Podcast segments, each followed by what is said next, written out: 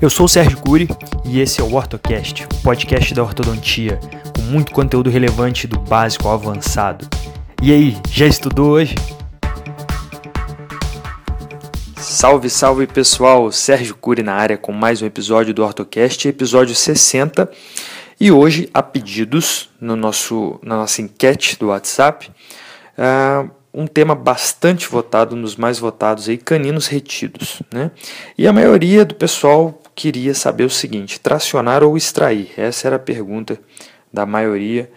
Mas eu resolvi dar uma mudada, né? Porque nós não temos somente duas alternativas, apenas simplesmente é, tracionar ou extrair. Né? Então resolvi colocar o nome de tracionar ou não, certo? Então no episódio de hoje eu vou tratar de falar sobre o prognóstico né, quanto ao tracionamento é, e as principais alternativas que nós temos mediante um caso de canino impactado, de canino retido. Ok? Então segura aí, prepara a pipoca que lá vai, beleza? Só para iniciar aqui, né, uma breve introdução, que por que, que a gente fala tanto do canino retido, né? Afinal de contas, e os outros dentes? Não, é que na verdade o canino ele é o segundo dente que mais é, sofre né, de incidência de impacção, de retenção, é, perdendo apenas o terceiro molar. Né? Então, o que explica-se, né, o que a literatura explica, é que o canino superior ele tem o caminho mais longo e tortuoso até irromper na cavidade bucal. Okay? E a prevalência de caninos impactados, de caninos retidos superiores, né, que os inferiores a incidência, a prevalência é bem menor, mas a prevalência dos superiores ela tem uma variação entre 2 a 2% na literatura, inclusive já fiz um trabalho há sei lá quantos anos atrás, bastante, deixa eu ver aqui, há nove anos atrás, com panorâmicas fazendo levantamento de prevalência de caninos retidos, pacientes não tratados ortodonticamente, e cheguei a esse número também de cerca de 2,5%. ok? A incidência maior é por palatina, cerca de três vezes mais que por vestibular. O canino inferior, como eu falei, a prevalência dele é bem menor, variando aí segundo o Bichara de 0,1 a 0,35%. Né? Bom, é, quanto a isso, antes de entrar aí no, no tema, né, extrair, é, perdão, tracionar ou não é, os caninos retidos, né, nós vamos falar, eu vou falar um pouquinho para vocês aí do, da questão do diagnóstico, né, que quanto antes o diagnóstico, né, o diagnóstico precoce da, da impactação, né, da retenção, ela favorece a tomada de decisão, certo? Lembrando que uh, é necessário né, esperar, aguardar o fechamento do ápice do canino superior para iniciar, ou então, é, faltando aí no caso ele só o terço apical, para iniciar realmente a terapia de tracionamento, já que tracionar um canino né, com menos da metade da raiz formada é desfavorável, né, ele não tende a não responder tão bem. Então, o que torna o diagnóstico precoce é, favorável para o tratamento, mas sabendo dessa limitação quanto ao tracionamento de um dente com menos da metade da raiz formada. Beleza? Mas o diagnóstico precoce, além disso, ele também pode prevenir uma formação cística, né, às custas aí, de repente de uma hiperplasia do capuz pericoronário, Uh, e, além disso, prevenir a reabsorção radicular dos dentes adjacentes, principalmente do incisivo lateral. Incisivo lateral que merece uma, uma, uma atenção especial, pessoal, porque o incisivo lateral ele parece estar intimamente relacionado com a erupção do canino. Como assim? Se nós formos observar, o trajeto eruptivo do canino ele depende muito da raiz do incisivo lateral. Tanto que durante o período intertransitório da dentadura mista, né, a fase do patinho feio, a coroa do canino, enquanto ele nesse, nesse período nós não temos eventos clínicos, né, porém a, a trajetória eruptiva do canino é muito importante nesse período. E é observado uma distoangulação das coroas dos incisivos laterais muito marcante nessa fase, né, daí também a justificativa para o nome do, da fase do patinho feio né, porque realmente ficam diastemas na região anterior, é, os laterais distangulados. Então fica uma aparência bem antiestética do sorriso, mas essa distangulação do incisivo lateral ela é muito importante para a erupção dos caninos superiores, uma vez que praticamente a, os caninos superiores eles se escoram ali, entre aspas, né, será que eu posso usar esse termo, na raiz né, dos incisivos laterais, que ao baixar mais o canino em seu trajeto eruptivo, ele tende a forçar um retorno do incisivo lateral para sua posição anterior, para sua posição prévia, original ou próximo disso. Né? E uma conduta a nível de correção dessa distoangulação do incisivo lateral nesse período ela pode ser crucial para ir promover talvez algum tipo de reabsorção radicular nesse incisivo lateral ou até mesmo promover aí uma impactação do canino que vem seguindo seu trajeto natural eruptivo. ok? Então, dessa forma, eu vou dar uma dica que é uma coisa pessoal, uma conduta pessoal, que eu só monto um 4x2 tá? no fim do, do período intertransitório, ali, na verdade, no fim da erupção do canino, né? ou quando ele está bem vertical e não angulado em direção ao incisivo lateral. Né? O, o incisivo lateral ele é tão importante nesse, nessa trajetória, né, como se fosse realmente ali um, um, o cão guia do canino. Né? O canino vem praticamente ali dependendo de, de, de, da escora ali, do contato com a raiz do incisivo lateral. E a ausência dos incisivos laterais ela está muito relacionada com a impacção de caninos. Né?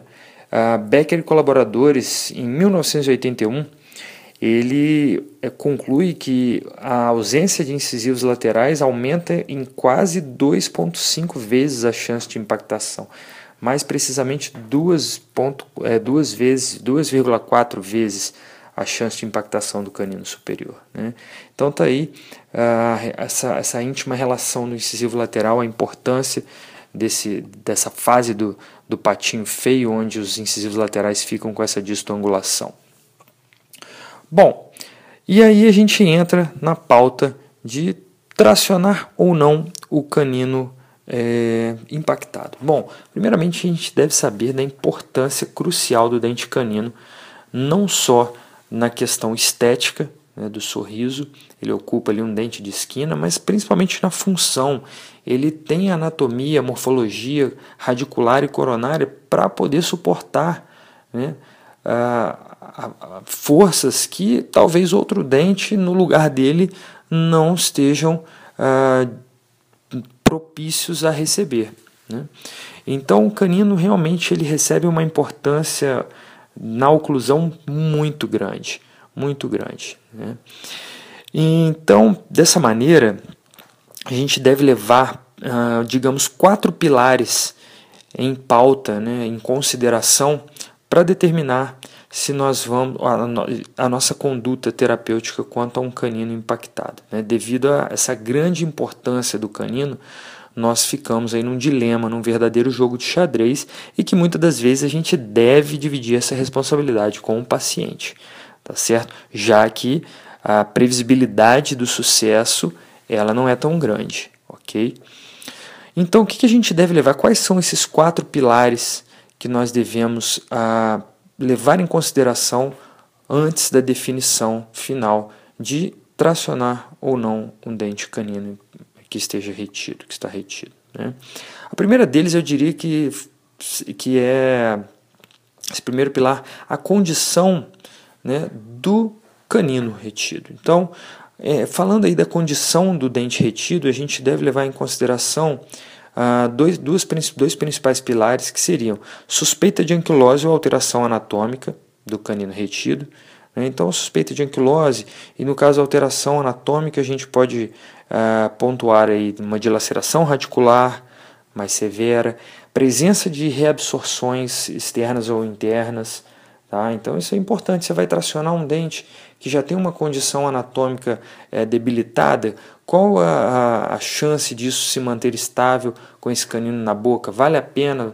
Então esse é um ponto. Tá? Não dá para tomar uma atitude baseada só nesse ponto, mas é importante levar em consideração as condições é, do canino retido. Assim como também o grau de formação radicular como eu falei, se menos da metade da raiz estiver formada, o tracionamento naquele momento é desfavorável. Então isso tem que levar em contato, tem que ser levado em consideração. Né? A questão tempo. Será que nós estamos no tempo ser correto para iniciar um tracionamento? Uh, terceiro pilar seria a presente oclusão do paciente. Né? Então, por exemplo, se nós temos ali o espaço do canino é, disponível talvez em mantido por um canino descido, né, ah, com os molares, com o molar daquele lado em classe 1, pré-molares nos seus devidos lugares, então já tem uma oclusão propícia a receber o canino. Não quer dizer que a gente vai tracionar, mas quer dizer que o tracionamento ele já tem uma certa indicação por já haver ali o espaço disponível para esse canino é, é, retido a ser tracionado. Ok? Uh, o item 4, né, o pilar 4, eu colocaria, coloquei né, como posicionamento desse canino retido. E aí que é bem legal porque a posição do canino quanto à sua impactação, ela é de fundamental importância para o prognóstico do tracionamento. Né?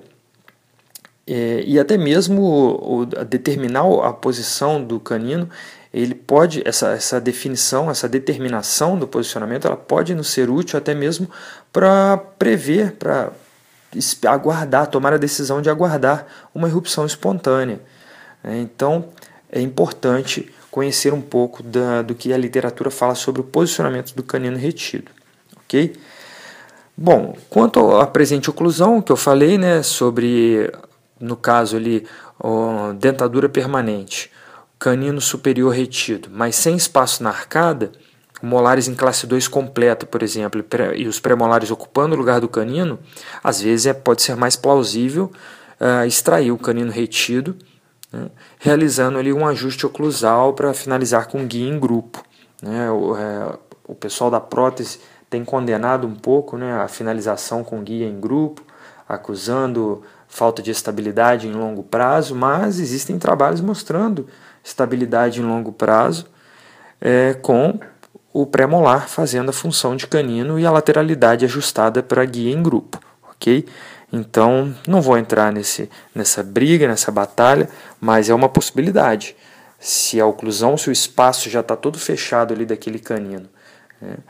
É, a oclusão já está bem ajustada, seria até um ato é, heróico querer jogar esse molar em classe 1 para tracionar o canino, ou até mesmo extrair um primeiro pré-molar para tracionar um canino. Então, é importante aquilo que eu falei no início, dividir a responsabilidade com o paciente e muitas das vezes esses atos heróicos podem nos levar a grandes quedas. Né? Como diz professor e amigo Marden Bastos, é melhor um, um, covarde vivo do que um herói morto, né? Ou alguma coisa do tipo, eu não lembro exatamente como ele fala, mas essa é uma frase que ele usa bastante, né? não sei exatamente se seria o covarde a palavra, eu não lembro bem se ele, se ele usa o termo ah, um, um cagão vivo do que um herói morto, alguma coisa assim, mas fica a dica né, que muitas das vezes vale a pena manter a oclusão com um molar em classe 2 e o pré-molar fazendo a função do canino, ok? Ah, em relação à, à possibilidade de extração do primeiro pré para tracionamento do canino, né, ah, tem que levar em consideração também a possibilidade desse canino estar impactado, estar, desculpa, estar é, anquilosado. Né? Então imagina, você faz a extração num pré para tracionar um canino e esse canino não desce, não responde à, a força do tracionamento, né? Isso pode ser bem ruim, porque aí você já extraiu o pré-molar, agora vai ficar com espaço que vai ter que fazer uma reabilitação protética ali, certo? Então, bastante cuidado quanto a isso, ok? É, outra coisa também é o aceite do paciente, né? Porque muitas das vezes a tua escolha ela vai demandar mais tempo de tratamento e mais desprendimento financeiro. Então, isso tudo tem que ser conversado com o paciente e dividido a responsabilidade, certo? Bom, quanto ao posicionamento do canino retido, né, eu busquei usar algumas referências em trabalhos como o clássico do Erickson e Currow de 88, 89, se não me lembro, se não me engano, uh, que eles determinam dois fatores importantíssimos para prognosticar quanto ao posicionamento do canino retido, né? Que é a angulação do canino retido e a proximidade do canino em, é, em relação à linha média, proximidade da, da coroa do canino na linha média superior. Okay? Então, ah, é claro, é óbvio, né? quanto mais próximo da linha média, pior o prognóstico para esse canino. E eles, o Erickson e Currow, eles dividiram em cinco áreas, né?